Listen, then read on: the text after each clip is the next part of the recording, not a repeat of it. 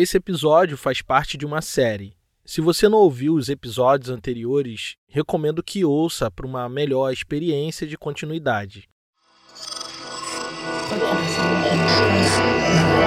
Esse podcast é, é apresentado por b9.com.br.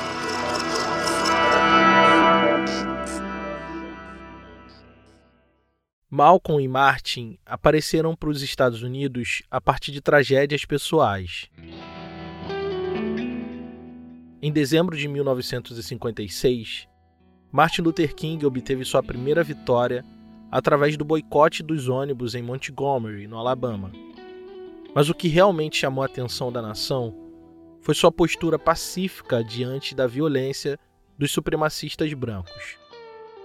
A mensagem de seus atos atravessou o país, pôs ele no mapa da história. Malcolm X, por sua vez, surgiu como homem público três meses depois de Martin, já em 1957, quando um membro do seu templo foi espancado e preso no Harlem, em Nova York.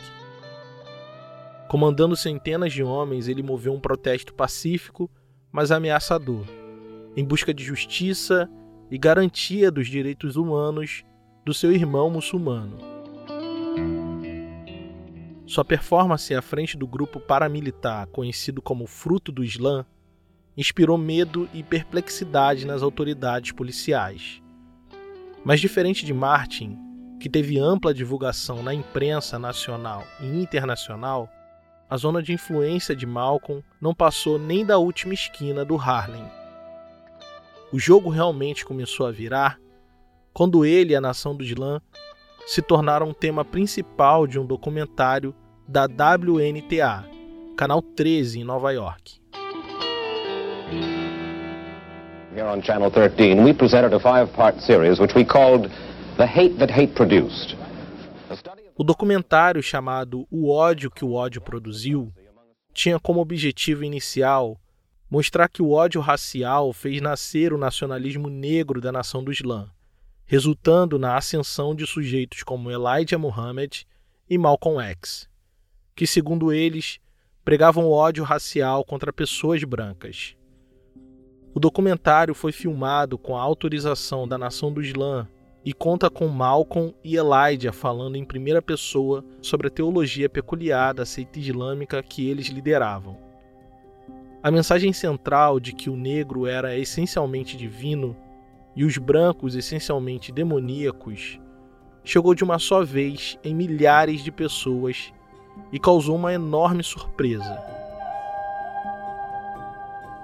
Noticiários, jornais e revistas passaram a chamar eles todos de negros racistas, negros fascistas e alguns esboçaram até chamar eles de comunistas. De um jeito ou de outro, aquilo posicionou Malcolm X no mapa das discussões raciais, que começavam a tomar o centro do debate nos Estados Unidos. As lideranças do movimento pelos direitos civis, capitaneados por Martin Luther King, fizeram de tudo para afastar a sua imagem daqueles negros radicais da nação do Islã. Na verdade, Elijah Muhammad, líder da nação do Islã, nunca teve interesse em se envolver com a militância pelos direitos civis e questões políticas. Malcolm e Martin nunca se apresentaram como antagonistas um do outro. Na verdade, no início de tudo, ambos se ignoravam completamente. Estavam geograficamente e ideologicamente distantes. Tinham objetivos diferentes, mas à medida que ambos ficam mais conhecidos, a imprensa passa a instigar o conflito entre eles, e um embate parece inevitável. Meu nome é Thiago André e esse aqui é o História Preta. Você está ouvindo a temporada Malcolm e Martin, episódio 4 Um Novo Caminho. Malcolm já tinha se dado conta de que era impossível falar do Islã sem se envolver com os problemas raciais para além do seu templo. Mas os líderes mais próximos de Elijah Muhammad e o próprio Elijah não compreendiam bem a luta pelos direitos civis e ainda estavam convencidos de que tinham que manter certa distância das controvérsias políticas. Malcolm tinha sofrido duras críticas por parte da liderança da nação do Islã, no caso do membro que foi espancado e preso injustamente pela polícia no Harlem. Sua afronta às forças policiais foi considerada por eles uma ação fora dos limites de sua competência como ministro do Templo 7. Essa decisão de se manter distante da realidade do negro era um obstáculo na disputa pela simpatia do povo. E nesse ponto, Martin Luther King e o movimento pelos direitos civis estavam indo muito bem. Depois do sucesso do boicote em Montgomery, Martin Luther King mergulhou de cabeça no ativismo político pelos direitos civis da população negra. Visando um alcance nacional, ele fundou a Conferência de Liderança Cristã do Sul, uma organização política liderada principalmente por pastores de igrejas negras, voltada para a organização de protestos não violentos. Martin tirou boas lições daquele primeiro ato, e a principal delas era que eles podiam usar a cobertura midiática a favor de sua causa. A imprensa liberal abraçou o movimento de King e deu a ele a visibilidade que precisava. Ele organizou dezenas de protestos pacíficos em Atlanta, publicou livros, representou em outros países e ganhou legitimidade como líder de um movimento de reivindicação de direitos para pessoas negras, que ficou amplamente conhecido como Movimento pelos Direitos Civis.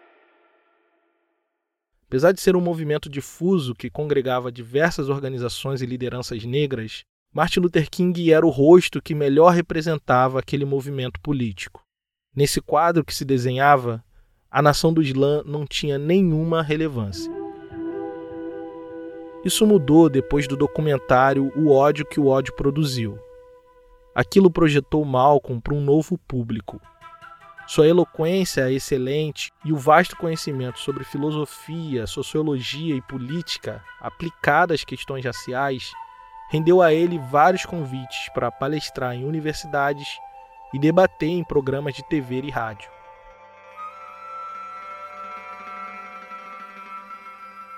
Isso fez dele uma espécie de porta-voz da nação do Islã. Elijah Muhammad praticamente não falava mais em público deixava isso para o seu pupilo, Malcolm X. One is Minister Malcolm X Shabazz. Then I'll be talking in the studio to Malcolm X, who calls himself Malcolm X. Mas Malcolm fazia questão de deixar claro que ele era apenas um porta-voz de Elijah. Começava quase todas as suas falas dizendo coisas como o honorável Elijah Muhammad nos ensina ou como aprendemos com o honorável Elijah Muhammad. Mas aos poucos, ao longo dos anos, seu discurso foi ficando menos religioso e mais político, se distanciando aos poucos das palavras de Elijah.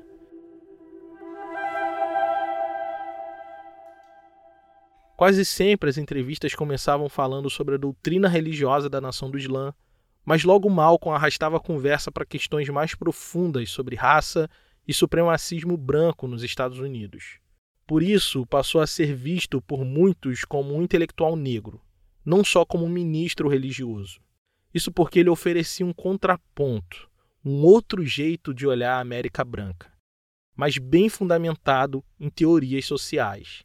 Isso ficou bem claro no caso do assassinato de Ronald Stokes, que mencionei no primeiro episódio da temporada. Esse caso é importante porque marca o principal ponto de divergência entre Malcolm X e Martin Luther King.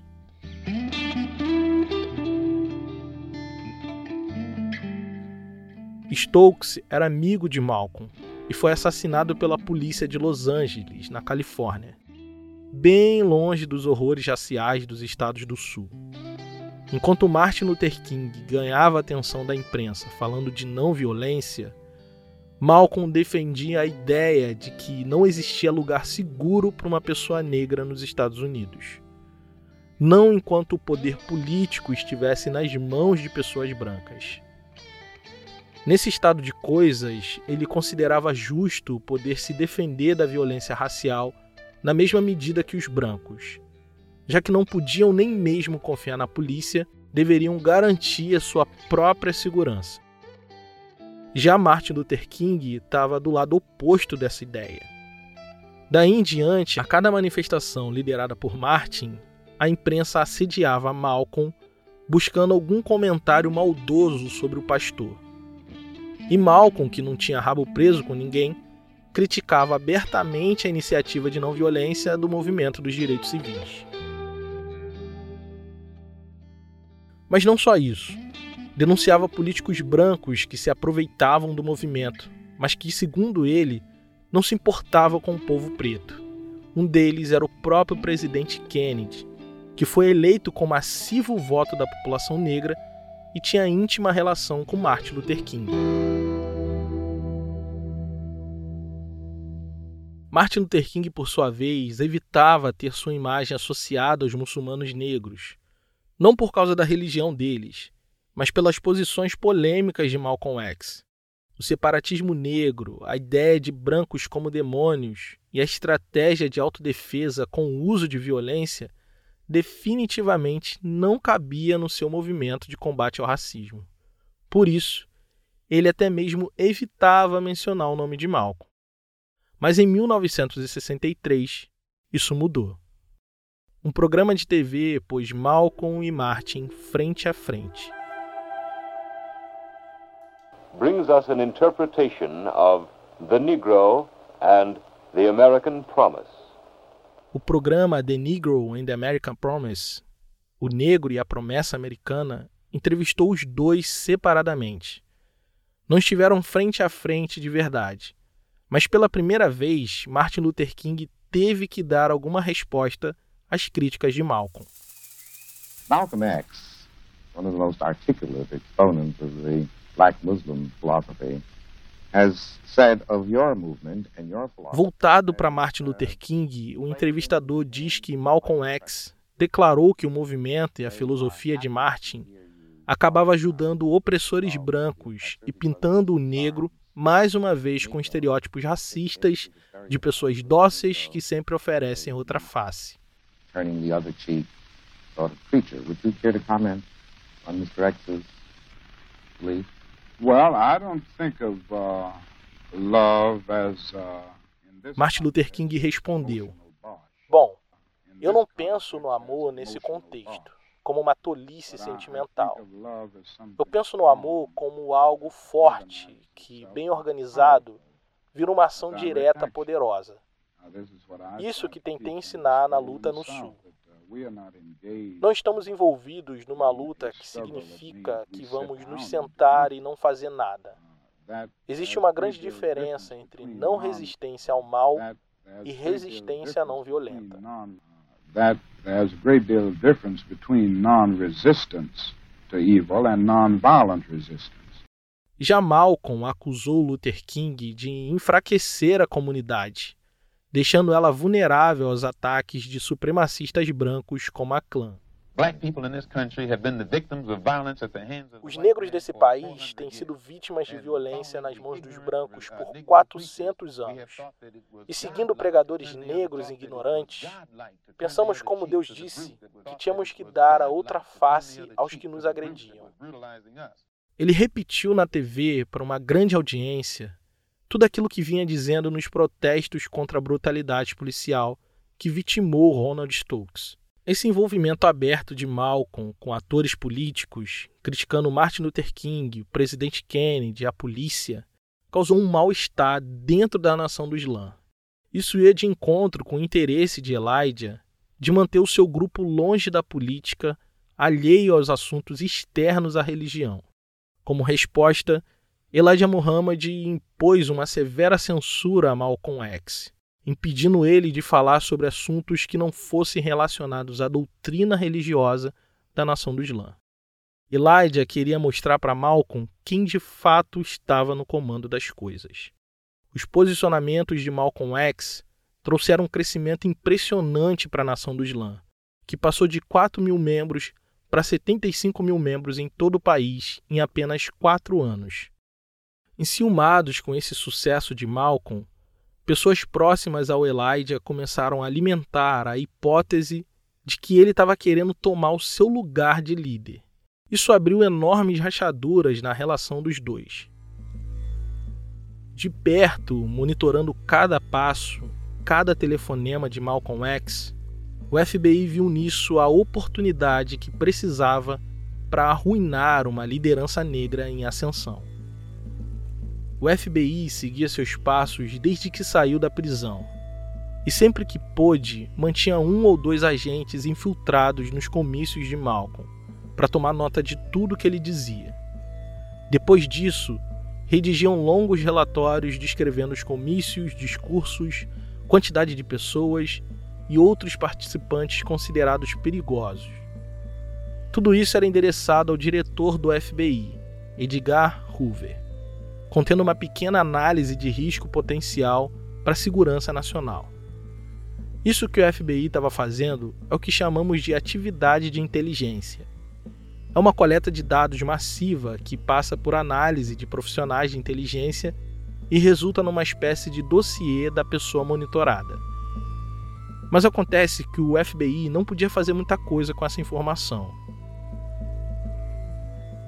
Edgar Hoover acreditava que Malcolm era uma potencial ameaça por sua capacidade de mobilizar e encorajar as massas negras. Mas o FBI não tinha amparo legal para mandar prender alguém porque talvez ela inspira as pessoas negras a talvez se insurgir contra as pessoas brancas da nação. A Suprema Corte era o freio legal que impediu o FBI de praticar violências e prisões arbitrárias com base em suposições. Para superar isso, Edgar Hoover teve que aprender a agir nas sombras. Foi aí que, em 1956, ele criou o Programa de Contra-Inteligência e, em segredo, iria trabalhar para desestabilizar e neutralizar a atividade de pessoas como Malcolm X. Mas sobre isso, ouviremos quando voltarmos. Poucos podcasts são tão bem construídos e sonorizados como o podcast 37 Graus, da Sara Zoubel e da Bia Guimarães. Elas tentam decifrar as camadas do mundo à nossa volta e contar tudo pra gente através de uma narrativa envolvente. Agora elas se juntaram a um time de mulheres incríveis da revista Asmina para produzir a série Corpo Especulado, que fala sobre a conflituosa e não tão científica relação entre a ciência e o corpo feminino. No terceiro episódio, por exemplo, elas buscam entender como a mente da mulher foi tratada pela ciência ao longo do tempo e como a ideia de histeria e o estereótipo de histérica afeta as mulheres até os dias de hoje. Se você quer saber mais sobre isso, ouça Corpo Especulado em todas as plataformas de áudio. O link está na descrição.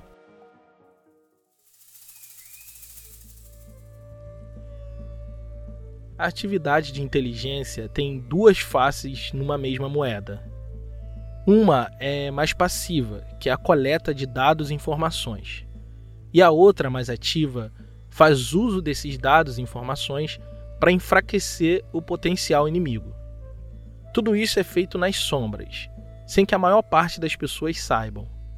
O programa de contra-inteligência do FBI tinha como objetivo expor, romper, desviar desacreditar e neutralizar as atividades de um sujeito investigado. Foi criado no contexto de Guerra Fria, principalmente para combater organizações de esquerda ou comunistas dentro do território nacional dos Estados Unidos. E legalmente deveria ser utilizado somente para esse propósito, mas não foi isso que aconteceu. Malcolm e a Nação do Islã não eram de esquerda, não eram comunistas. Então a justificativa de Hoover para investigar o Malcolm era porque na cadeia, uma vez, ele tinha escrito uma carta para o irmão se declarando comunista. Além disso, segundo os documentos de inteligência da FBI, alguns comunistas estiveram presentes em mais de uma de suas pregações públicas. Só isso já era o suficiente para eles manterem Malcolm no radar. Mas na verdade, não era isso que Hoover se preocupava. Isso era apenas um meio de conseguir a autorização superior para investigar Malcolm X e a nação do Islã. Sua maior preocupação mesmo era Elijah Muhammad. Ou melhor, o que Malcolm X podia fazer de Elijah Muhammad. O FBI mantinha escutas eletrônicas na casa de Elijah e ouvia suas conversas e de seus assessores 24 horas por dia. Isso nos dá a dimensão da importância que Edgar Hoover dava para a nação do Islã. Elijah era como um déjà vu para ele. Nos anos 30, quando era mais jovem, investigou um sujeito com ideias parecidas, chamado Marcus Garvey. Eu falei dele no último episódio. Era um líder negro que pregava emancipação e autossuficiência negra através da conquista do poder econômico e político. Elijah era fruto dos ensinamentos de Garvey, mas tinha algo em Elijah Muhammad que faltava em Marcus Garvey.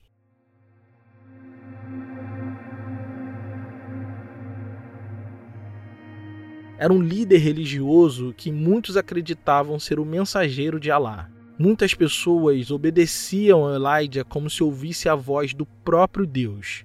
Além disso, a nação do Islã tinha uma estrutura hierárquica rígida e um grupo paramilitar disciplinado conhecido como Fruto do Islã, que obedecia todas as ordens de Elijah. Isso era uma fórmula explosiva para uma possível revolução negra. Para completar esse cenário, Malcolm estava se politizando cada vez mais. Ninguém tinha dúvida da sua capacidade de reunir pessoas em torno de uma causa. O medo de Edgar Hoover era que Malcolm X conseguisse politizar Elijah Muhammad e a nação do Islã. Foi então que Hoover decidiu agir.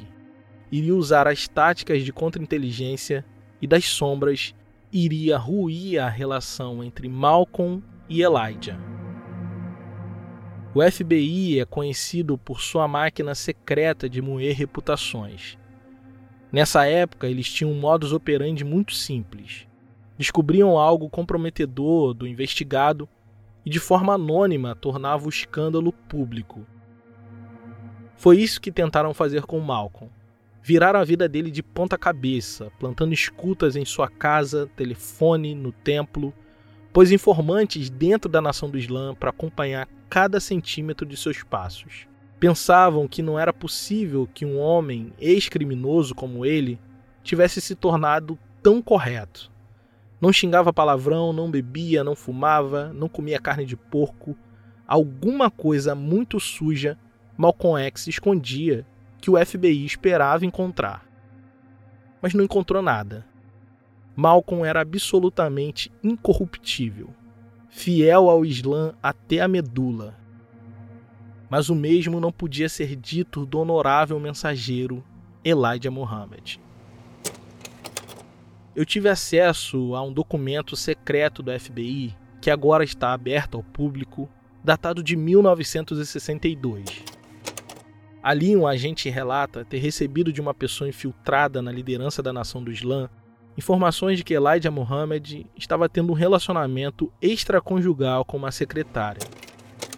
No fim de 1959, uma mulher chamada Evelyn Williams, secretária da nação do Islã, apareceu grávida no trabalho.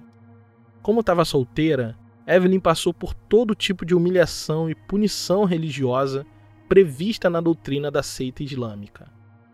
O que ninguém sabia é que aquela criança era filha de Elijah Muhammad. Evelyn passou a ligar para a casa do honorável mensageiro, ameaçando contar para todos que estava grávida dele, mas estava sendo humilhada sozinha. O FBI tinha um grampo na casa de Elijah e pegou toda a conversa.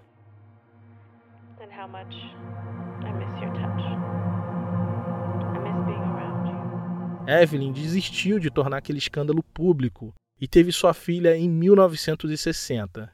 Três meses antes dessa criança nascer, Lucille X, outra secretária, também deu à luz.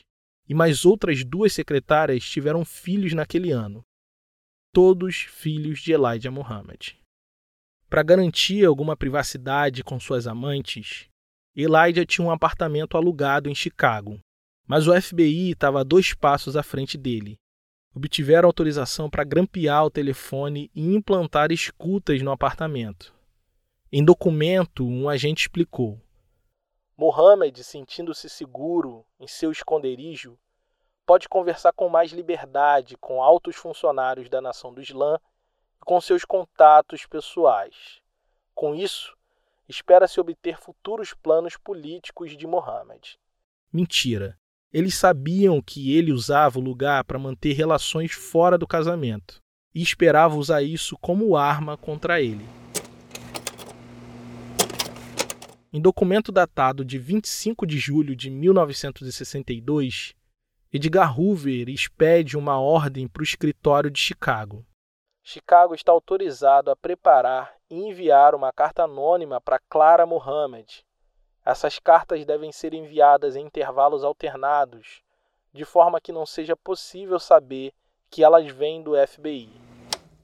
Numa organização religiosa que punia severamente os membros que bebiam álcool e fumavam cigarro, o FBI esperava que essas cartas de acusação implantadas pudessem acabar com a reputação de Muhammad e causar divisão interna, enfraquecendo a nação do Islã, e por consequência, atingindo seu principal representante público, Malcolm X. Malcolm ouviu os boatos sobre o honorável mensageiro e simplesmente não quis acreditar. O mundo caiu diante dos seus olhos. Tudo que ele acreditava, toda a sua religiosidade, estava fundamentada na ideia de que Elijah Muhammad era um escolhido de Deus, um mensageiro direto do próprio Alá. Se o que diziam era verdade, ele queria ouvir a história direto da boca das vítimas. Malcolm viajou para Chicago e secretamente falou com uma das mulheres que foram assediadas sexualmente por Elijah e descobriu que tudo era muito pior. Muitas delas estavam criando seus filhos sem nenhum amparo ou estrutura financeira, sob as vistas da alta cúpula da nação do Islã. Aquilo tudo já tinha se tornado uma prática recorrente. Malcolm descobriu que quando aparecia mais uma mulher grávida, ela era levada na presença da liderança e sentenciada a um isolamento da comunidade. E ele sabia muito bem que um isolamento fazia com uma pessoa. Anos antes, seu irmão Reginald, que sempre amou muito, foi sentenciado por Elijah Muhammad ao isolamento da comunidade. Ele ousou questionar a conduta do mensageiro de Alá, e como consequência, nenhum muçulmano negro estava autorizado a falar ou conviver com ele. Reginaldo um dia entrou em um restaurante de propriedade da nação do Islã. E antes que pudesse dizer alguma coisa, Malcolm foi rapidamente em sua direção, olhou fixamente nos seus olhos e disse que ele não era bem-vindo entre os muçulmanos. Lembrar desse dia fez ele se sentir culpado. Como foi capaz de fazer isso com seu próprio irmão? Sangue do seu sangue. Ele confiava sua vida a Elijah. Se achava em dívida com o profeta. Ele saiu da lama de uma vida autodestrutiva, perversa, para viver os seus melhores dias na nação do Islã. Nos últimos 12 anos, tinha dedicado cada letra lida, cada palavra dita ao progresso do Islã. Foram 12 anos ensinando que a transformação de sua própria vida era o melhor exemplo que conhecia do poder de Elijah Muhammad. Agora, a sua fé estava abalada. Naquele mesmo mês, o FBI deu mais um golpe na cambalida fé de Malcolm. Hoover e seus homens passaram a vazar para a imprensa informações colhidas nas escutas secretas. Emissoras de rádio e TV passaram a noticiar que Elijah estava sendo acusado de adultério e abandono parental. Pela primeira vez em toda a sua vida, Malcolm temeu a imprensa. Estava dominado por um medo opressivo enquanto continuava falando em público. Temia que a qualquer momento alguém perguntasse ao vivo sobre os rumores a respeito de seu líder. Pela primeira vez, o homem que vivia das palavras não sabia o que dizer. Resolveu voar para Phoenix e confrontar Elijah. Ali seria decidido o seu futuro. Na casa do mensageiro, Malcolm foi recebido com um abraço de Muhammad Ele já sabia o que Malcolm fazia ali. Enquanto caminhavam juntos em volta da piscina, Malcolm falou que sabia das coisas que Elijah vinha fazendo. Recebeu do profeta uma desculpa bíblica. Disse que até o rei Davi, personagem bíblico, havia cometido esse erro. Na história, Davi, que era rei de Israel, mandou um subordinado para morrer na guerra enquanto secretamente se deitou com a esposa dele. E mesmo assim, ele não deixou de ser um servo amado de Deus. Elijah lançou mão desse mito bíblico para justificar o uso do seu poder religioso no abuso sexual de dezenas de mulheres negras abandonadas com seus filhos. E Malcolm ouviu tudo e concordou com a solução. Toda aquela eloquência, contundência que tinha para confrontar os adversários ideológicos sumiu quando precisou confrontar o mensageiro de Alá. Se sentiu pequeno. Saiu de lá com um nó na garganta. Não estava completamente convencido de tudo aquilo, mas faria de tudo para salvar a nação do Islã de uma autodestruição. A sua relação com Elijah estava destruída e não tinha mais volta.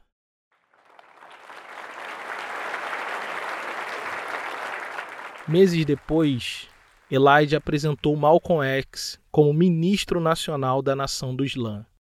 Inventou esse cargo que dava a ele autoridade sobre todos os ministros da seita. E disse que Malcolm era o seu ministro mais leal e trabalhador, um homem que seguiria ele até a morte. Não podia estar mais enganado. Nenhum deles sabia, mas naquele momento Malcolm X estava decidido a tomar um novo caminho e jamais seria visto ao lado de Elijah Muhammad. Decisão que custaria a sua própria vida.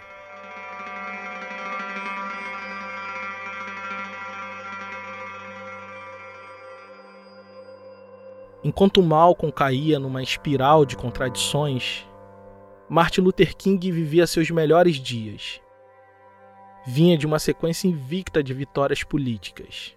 Albany, Birmingham tinham sido vitórias importantes para o movimento dos direitos civis, mas nada se comparava ao que estava por vir. Era 1963.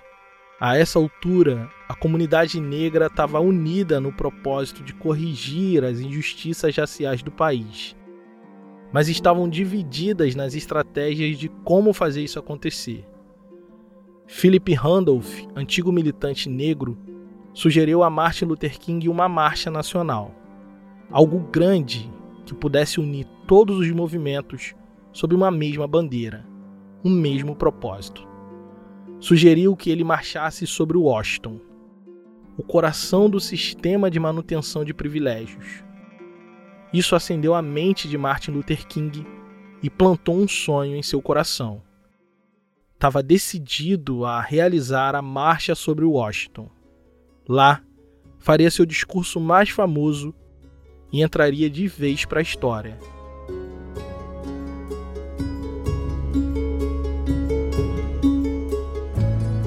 Aos olhos do FBI, deixaria de ser apenas um pastor para se tornar o negro mais perigoso da América. É isso que nós vamos ouvir no próximo episódio de Malcolm e Martin.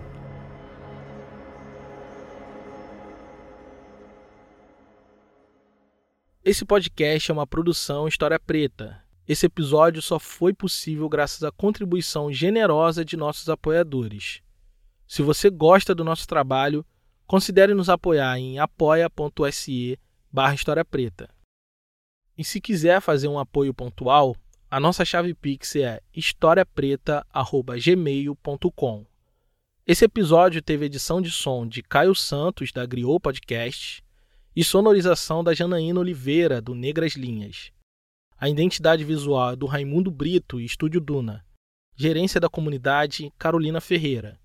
Eu sou Tiago André e pesquisei, roteirizei e apresentei esse episódio. Obrigado por ouvir e até a próxima.